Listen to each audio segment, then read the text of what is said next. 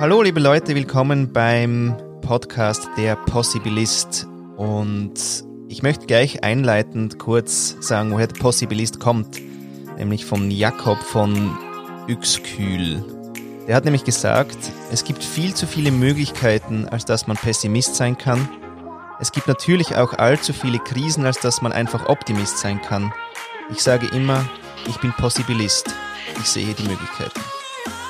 Ja, und das hat mich so inspiriert, dass ich mich einerseits angefangen habe, den Possibilisten zu nennen und andererseits jetzt mich auch entschieden habe, zum Thema der Möglichkeiten einen eigenen Podcast zu starten. Und ich freue mich megamäßig, dass ich heute mit der Christine Wallasta anfangen kann und würde gleich gern rübergeben. Hallo Christine. Hallo Florian, danke für die Einladung. Mega schön, dass du da bist. Danke dir.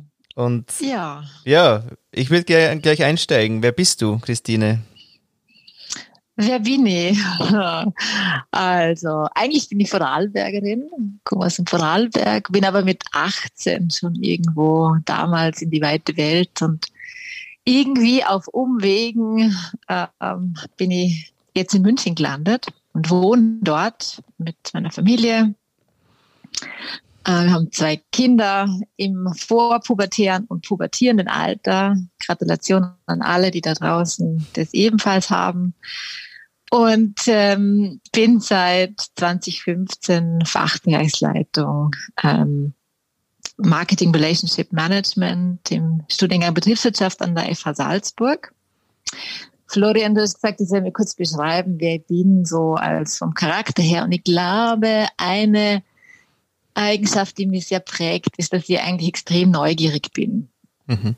Neugierig im Sinne von, warum sind die Dinge so, wie sie sind? Das ist, glaube ich, ja eine Eigenschaft, die man vor allem, wenn man in der Wissenschaft tätig ist, glaube ich, die man mitbringen muss, damit man so ein bisschen über die Low-Phasen drüber kommt. Aber ich glaube, dass mir das extrem ausmacht und das immer ja so ein lebenslanges Lernen mit sich bringt, ja, weil mir bestimmte Phänomene, bestimmte Dinge, die so in der Gesellschaft passieren, einfach neugierig machen und versucht da dann immer so das Warum zu fragen. Warum mhm. ist das so? Warum kann man nicht anders handeln? Mhm. Und genau. Ich glaube, dass mir das ganz gut beschreibt.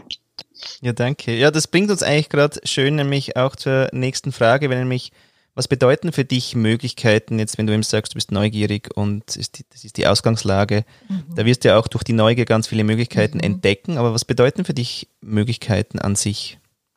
Ja, ja. Ma, mit äh, Möglichkeit ähm, assoziiere oder verbinde ich so die Idee oder die Vorstellung, dass sie realisierbar sind. Also zum Beispiel es ist möglich, dass ich in einem Jahr einen Marathon laufe und diesen Marathon in drei Stunden schaffe. Mhm. Das heißt, etwas ist möglich, liegt für mich immer im, im, in der Gegenwart, also im Hier und Jetzt und bietet aber trotzdem ein breites Feld an möglichen Handlungen dann für die Zukunft. Das heißt, ich muss mir dann heute jetzt entscheiden, wenn ich diese Möglichkeit tatsächlich wahr werden lassen möchte.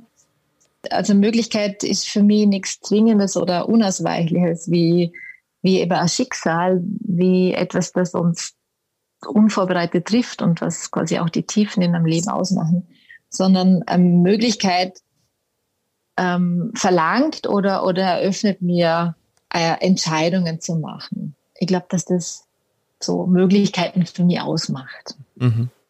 Jetzt hast du gesagt, das sind Dinge, die eben irgendwie eben auch so sich machbar anfühlen. Und mhm. ich glaube einfach, dass man aber auch vermehrt wieder die Utopiefähigkeit fördern sollten. Wie siehst du den Weg von der Utopie zur Möglichkeit? Was brauchst du da? Du mhm. hast von Entscheidungen geredet, aber gibt es da vielleicht noch andere mhm. Faktoren, die du da ins mhm. Spiel bringen willst? Ich denke mal, ja, ich glaube, dass man die Utopie sich mal vorstellen können muss. Also ich glaube nicht, dass, also wie, oder wie will ich denn eigentlich in der Zukunft leben oder wie will ich meine Zukunft gestalten? Und da brauche ich einfach ein sehr starkes äh, Bild, mhm. so dass ich dann von dort äh, die Handlungsoptionen, die ich jetzt haben, hier und jetzt, dementsprechend gestalten kann. Mhm. Äh, und das, das finde ich total wichtig und, und quasi der Weg dahin, wie ich das gestalte, da muss ich mir wahrscheinlich diese, ja, diese Neugierde, diese Kreativität auch behalten oder die muss ich einfach haben, damit ich dann dementsprechend dahin komme. Vielleicht auf Umwegen und wahrscheinlich auch beim ersten Mal, aber in vielen kleinen Schritten, ja. Mhm. Mhm. ja. Welche Möglichkeiten nutzen du aktuell? Ähm, äh, zum Beispiel, also ich glaube, oder nicht, ich glaube, aktuell nutzen wir, und wenn ich sage wir, dann bin ich, das ist mein Team zum Beispiel, an der Möglichkeit, andere und äh, vor allem junge Menschen zu begeistern und zu sensibilisieren, dass es ähm, die Möglichkeit gibt, anders zu wirtschaften. Ich glaube, das macht uns aus im Moment, das, was wir versuchen aufzubauen an der FH Salzburg. Mhm. Ähm, und die, die Art der Beschreibung, Möglichkeit anders zu wirtschaften, die finde ich eigentlich sehr gut, weil äh, immer so die Hoffnung mitschwingt. Weil wer sich im Moment quasi den ökologischen Zustand von unserer Erde beschäftigt und der Art und Weise, wie, jetzt sage ich einfach mal eine Zahl, ja, 80, 90 Prozent der großen Unternehmen derzeit noch funktionieren da kann man schon so die Hoffnung verlieren. Mhm. Und äh, wenn man sieht, wie viel Hass zum Beispiel jungen Menschen äh, offen zur Schau getragen wird, weil sie für irgendetwas stehen, ja, egal ob das jetzt die Greta oder sonst irgendjemand ist, da kann man schon, darf man schon mal schwermütig werden. Und mhm. insofern glaube ich, dass, dass wir versuchen einfach so diese, ähm, dass wir Möglichkeiten bieten an, bei uns an der FA Salzburg, dass wir da in diese Richtung neu denken und zu schauen, okay, welche Handlungsoptionen habe ich denn mhm. in, in diese Richtung. Mhm. Ja. Jetzt hast du schon das angetönt, dass eben das andere Wirtschaften, so haben wir uns eigentlich auch kennengelernt äh, damals, mhm. mhm. dass dich das eben sehr interessiert und ein Schwerpunkt drin ist die, die Kreislaufwirtschaft. Ist, mhm. ist denn die eigentlich, die, also magst du kurz was über die Kreislaufwirtschaft sagen? Was ist das eigentlich und was siehst du da eben auch für Möglichkeiten ähm, und Chancen auch für das andere Wirtschaften? Mhm, mh, mh. Also im Moment ist ja so, dass wir, also wenn ich sage wir, wir Konsumenten, wir kaufen die Dinge ein, wir benutzen sie, äh, wir gebrauchen sie und dann schmeißen sie weg. Mhm. So. Und das ist so dieses lineare Denken. Und das hat uns über die letzten Jahre, Jahrzehnte quasi immer geprägt in der Art und Weise, wie wir die Dinge einkaufen. Ja, ich mach mal schnell irgendwas, kauf mal schnell irgendwas ein und dann äh, trage es vielleicht ein paar Wochen, dann schmeiße ich es einfach weg. Äh, wir haben im Moment, oder es hat sich ja eh abgezeichnet, also jetzt nicht so, dass wir das jetzt da, oh, wir sind jetzt aufgewacht und es ist wieder ganz was Neues, sondern äh, es gab ja Wissenschaftler, die uns da hingegen gewarnt haben, dass wir erstens einmal das Thema Klimakrise jetzt haben, dann das Thema äh, knappe Ressourcen und so weiter. Das ist so, das sind Themen und das sind Probleme, die wir einfach lösen müssen, wenn wir nicht wollen, dass wir irgendwann mal aussterben als Menschheit. Ich meine, der Erde ist wahrscheinlich egal, aber vielleicht uns nicht. Ja? Und äh, die Kreislaufwirtschaft als Konzept sagt eben, anstatt dieses lineare Wirtschaftsdenken fortsetzen, versuchen wir Ressourcen länger im Loop zu halten, so dass man sie immer wieder unendlich wieder verwerten kann. Mhm. Und die Kreislaufwirtschaft setzt dann eigentlich beim Produktdesign an. Also äh, durchdachtes Produktdesign kann die Lebensdauer erhöhen, ist die vielleicht die Voraussetzung für leichteres Recycling oder einfache Reparatur. Und wenn wir uns jetzt aber ganz einfach Produkte anschauen, die wir im Moment haben, egal ob das jetzt das, äh, der, der Laptop oder unser iPhone oder Spielsachen oder was auch immer, äh, wenn wir die uns anschauen, dann sieht man, dass das gar nicht so einfach ist. Ja, weil, ja, wenn ich meine Schuhe anschaue, sage ich, okay, wo tue ich denn noch ein hin, außer wegzuschmeißen? Ja, die kann ich mhm. vielleicht dann nochmal irgendwie weiterverwenden, ja. ja. Äh, weitergeben und dann kann man sie vielleicht nochmal weiterverwenden. Aber zum Beispiel, ähm, ein iPhone auseinanderzunehmen, so wie damals, als ich noch quasi 15, 20 Jahre alt war, da konnte man Kassettenrekorder extrem gut auseinandernehmen, ja. die selber reparieren. Mhm. Das geht heute ja gar nicht mehr. Ja.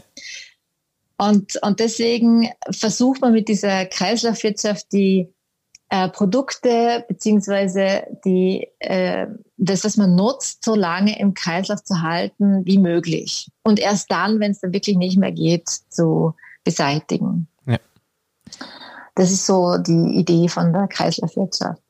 Und es gibt äh, sehr, sehr schlaue Wissenschaftler, sehr viel schlaue äh, Wirtschaftswissenschaftler, also VWLer, Ökonomen und so weiter, die haben sich mit diesem Thema extrem auseinandergesetzt.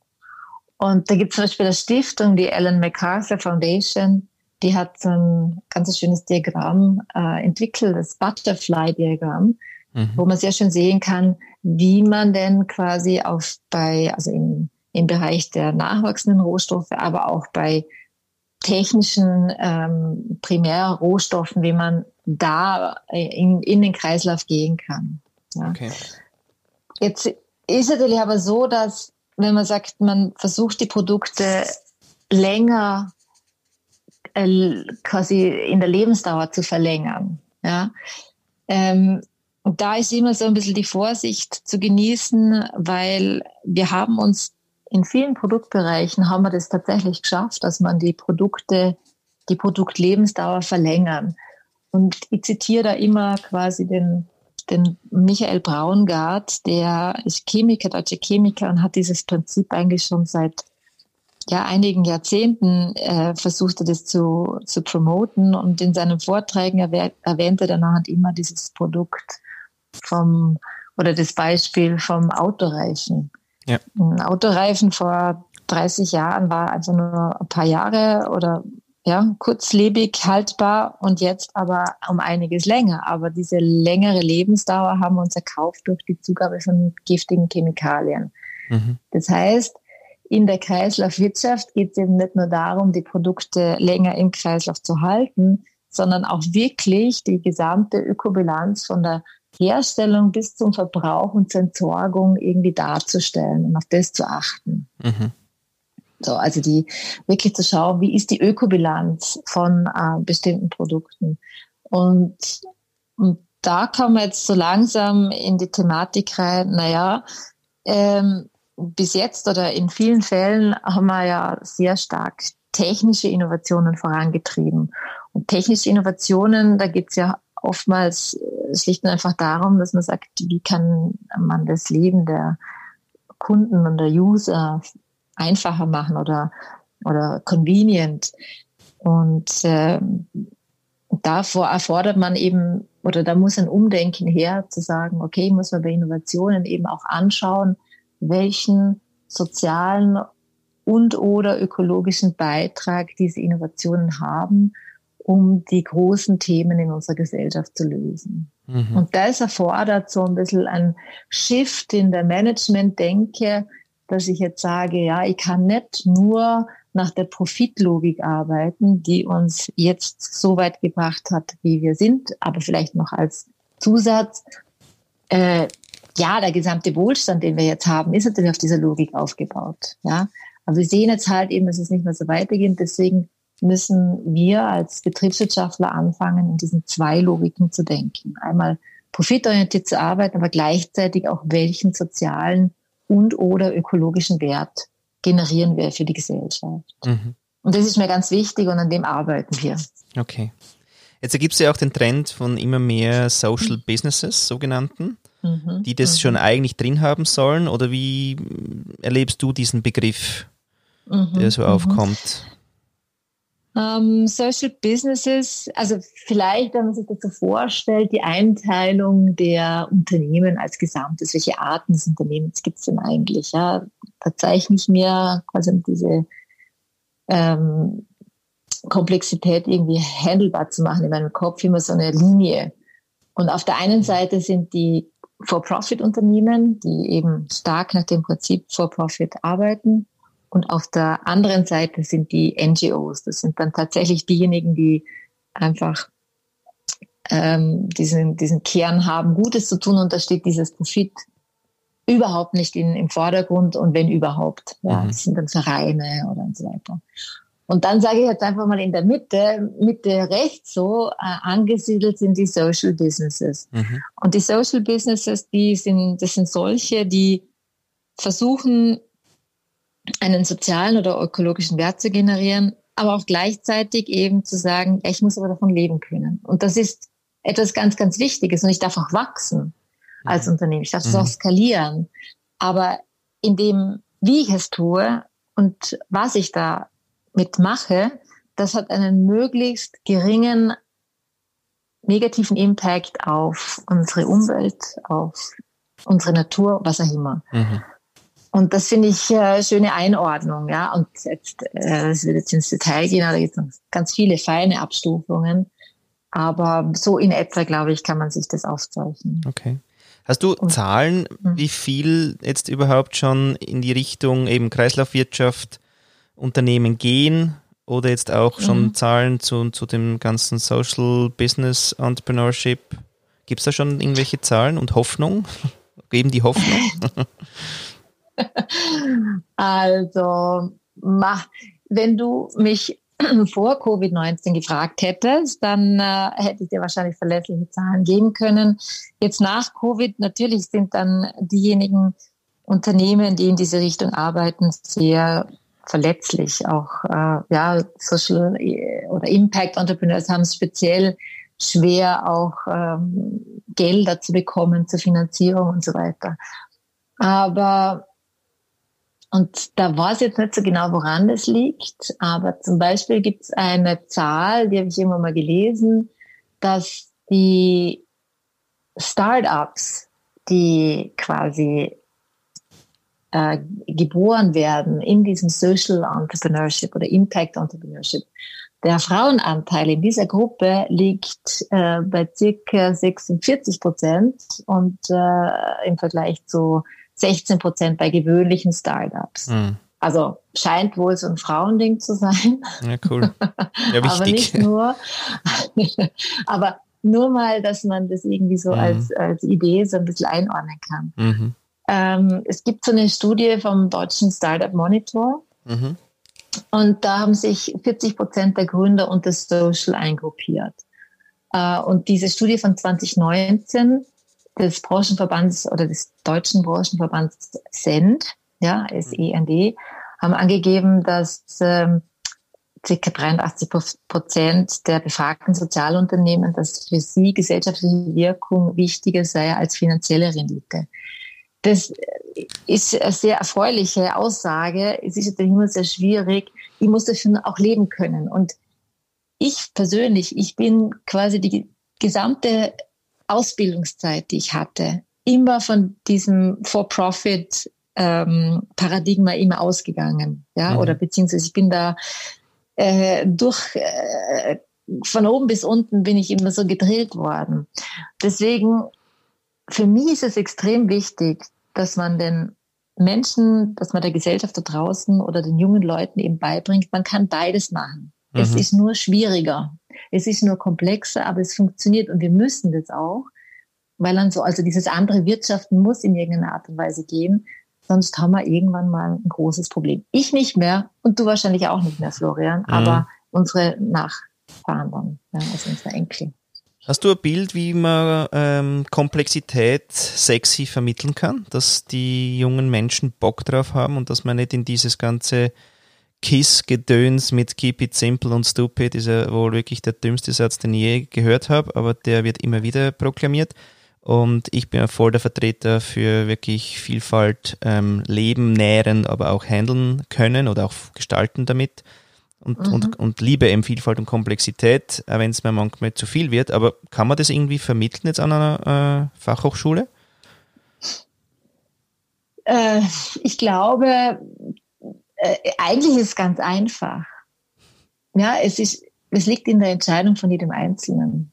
Du bist verantwortlich dafür. Punkt. Wenn du was einkaufst, dann hast du Euros zur Verfügung und mit jedem Euro hast du die Entscheidung, kaufe ich das von, keine Ahnung, Amazon, von dem wir wissen, wie die Arbeitsbedingungen sind oder nicht.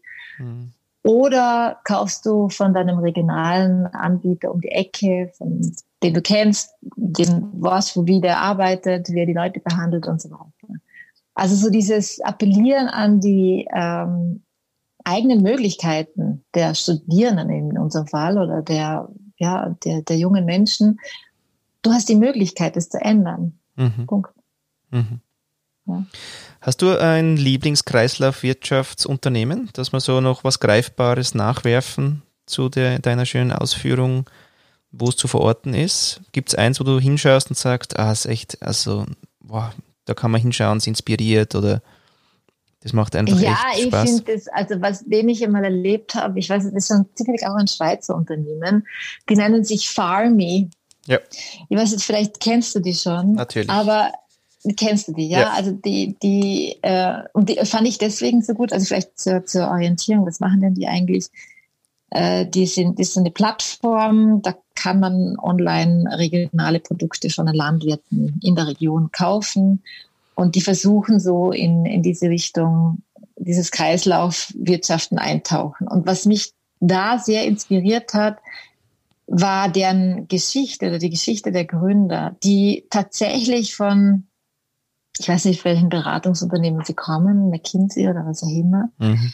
Und die aber wirklich sehr strategisch klug dieses Geschäft aufgezogen haben ähm, und gesagt haben, ja, wir starten in der Schweiz, warum auch immer. Also es gibt, gab es einige Gründe dafür. Und die haben das, obwohl damals dieses Online-Einkaufen noch nicht, das war noch in den Kinderschuhen, das war noch vor Covid-19, mhm. die haben das relativ gut aufgezogen, wo ich sage, ja, man muss diese Professionalität, muss diese analytische Professionalität mitbringen und gleichzeitig kann man den eigenen Ressourcen, negativen Ressourcen Impact auf die Umwelt dementsprechend reduzieren. Das geht. Mhm. Man muss nur ähm, ja, die, die betriebswirtschaftlichen Modelle, die sind nicht so ganz falsch der, für die Analyse und für die Umsetzung. Aber man muss ähm, im Denken anders funktionieren, sondern eben nicht, äh, was ist mein Profit, sondern eben diese, dieses Paradox äh, quasi mitnehmen, zu sagen, mh, hm, welchen negativ oder welchen ökologischen Wert kann ich generieren. Das haben die, ich glaube, es waren zwei, zwei Gründer, die haben das äh, sehr gut gemacht, finde ich, so mhm. vom, vom Hinschauen jetzt. Mhm. Mhm. Wir kommen zur letzten Frage. Und zwar, mhm. welche Möglichkeiten wünschst du dir persönlich und oder auch für die Welt, dass die vielleicht Schwung bekommen oder dass wir da genauer hinschauen? Mhm. Also erstens mal, und das habe ich schon erklärt oder erzählt, würde ich mir wünschen, dass wir Konsumenten es sehen, dass wir Möglichkeiten haben, unser Kaufverhalten so zu verlagern, dass dieser Schwung, von dem ich spreche, in die Gänge kommt. Also mhm. vielleicht nochmal, um irgendwie ein Missverständnis auszuschließen, von dem ich rede, ja, da, da braucht es noch ganz viel. das sieht man noch nicht, aber das sieht man ja vielleicht sogar vom Anfang oder so. Mhm. Aber das ist mir ganz wichtig. Also, aber wir haben die Möglichkeit. Ja. Mhm. Und ähm, ja, für die Welt ich glaube, dass wir einfach begreifen, dass jeder Euro eine Entscheidung für oder dagegen ist. Dass wir das verstehen. Mhm. Das wünschen wir, das würde ich mir wünschen. so einfach. Ja, schön. Danke vielmals für diese wunderbaren Bilder, dass wir nämlich echt äh, die Möglichkeit haben, Beitrag zu leisten zu dieser großen Herausforderung, die schon mhm. jetzt lang da ist. Aber mhm. dass wir jetzt ein paar einfache Bilder auch bekommen haben, Vielen Dank, Gerne. Christine. Gerne, Florian, und ich wünsche dir einen guten Sommer. Danke.